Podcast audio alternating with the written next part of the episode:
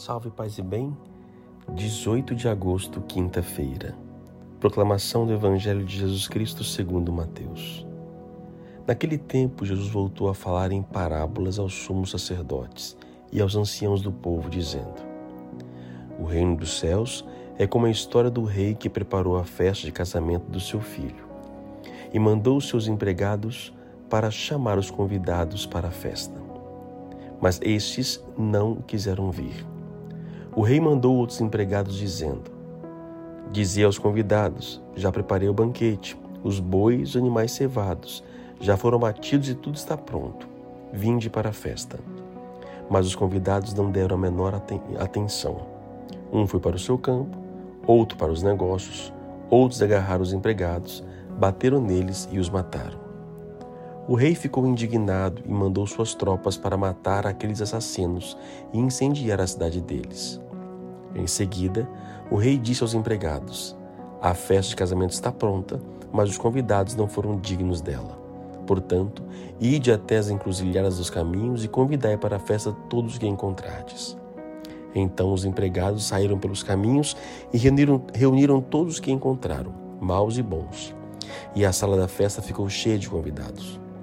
Quando o rei entrou para ver os convidados, observou ali um homem que não estava usando traje de festa e perguntou-lhe: Amigo, como entraste aqui sem um traje de festa? Mas o homem nada respondeu. Então o rei disse aos que serviam: Amarrai os pés e as mãos deste homem e jogai-o fora na escuridão. Ali haverá choro e ranger de dentes, porque muitos são chamados e poucos são escolhidos. Palavra da salvação. Mais uma vez aqui estamos falando sobre as parábolas do reino dos céus. Essa semana nós temos visto, visto algumas parábolas. O reino dos céus é aquilo que Jesus, que Deus pensa e pensou ao ser humano quando criou. E hoje, de modo especial, vale destacar que a parábola é direcionada a um público especial, ou seja, aos sumos sacerdotes e aos anciãos do povo. Quem são estes? É a casta do mundo judaico aqueles que governavam, vamos dizer, conheciam a palavra de Deus, direcionavam o povo de Deus, que faziam que a palavra, é, que a lei fosse executada por todos. Então aqui é para os religiosos, são para nós que conhecemos a palavra de Deus. E a parábola diz que então o reino dos céus é como a história de um rei, pai, Deus Pai, preparou a festa com seu filho, Jesus Cristo, e mandou seus empregados. Quem são os empregados? Os profetas, mas de modo especial aqui, aqueles que estão próximos do casamento. João Batista, né? aqueles que estão próximos, que realmente é, estão no limiar da vida, da missão de Jesus Cristo.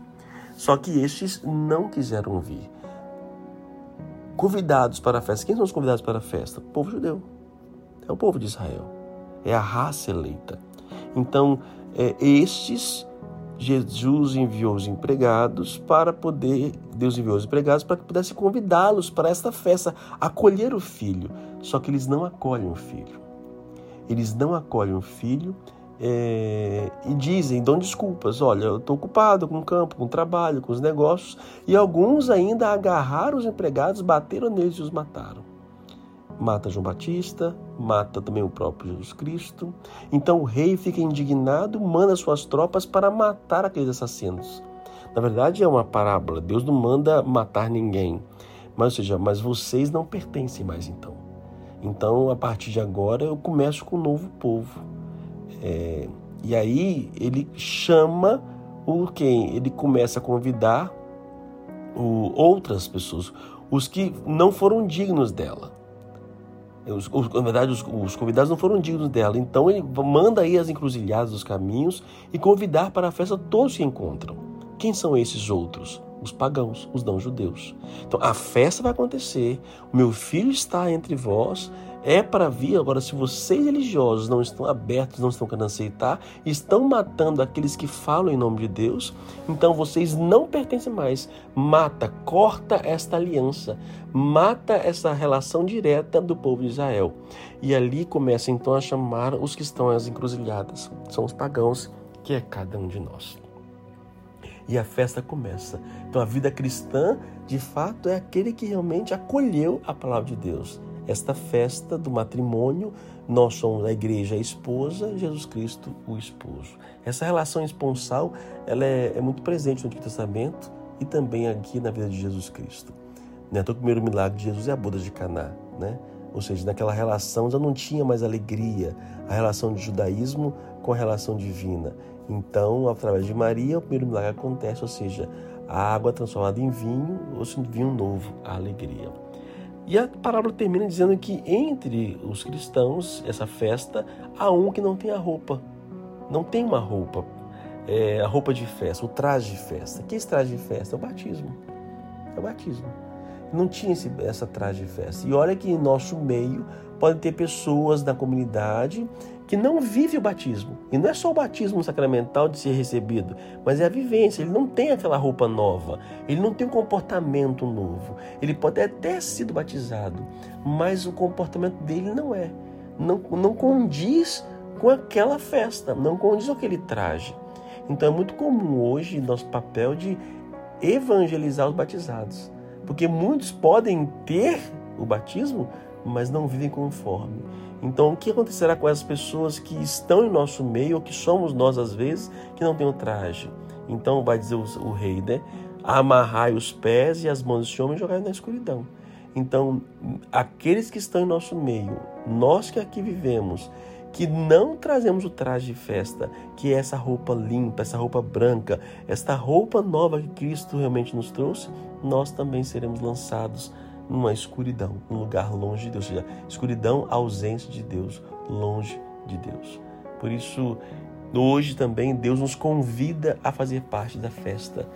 Todo dia Deus nos convida, todos os momentos Ele está nos convidando para participar do seu banquete. Então, cuidado Cuidado de não se ocupar com as coisas da vida, com os negócios. Cuidado para não matar o amor.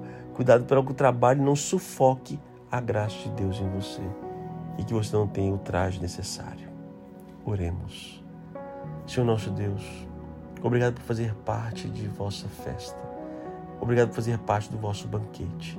Obrigado, Senhor nosso Deus. Mas eu vos peço, Senhor, dá-me força.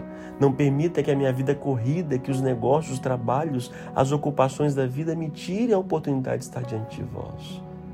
Marta, Marta, somos muito Marta, muitas vezes ocupados com tantas coisas, esquecemos de estar diante da tua presença. Senhor nosso Deus, eu vos peço que nessa oração de hoje eu possa me escutar e acolher, para que eu possa desejar cada vez mais estar junto a vós na festa não me, não me deixe me afastar de vós, de modo especial na Eucaristia, a festa diária. O Senhor esteja convosco, Ele está no meio de nós. Deus te abençoe, o Pai, Filho e Espírito Santo. Amém. A, fé, a palavra é festa. A festa de Deus, a Eucaristia. Deus te abençoe.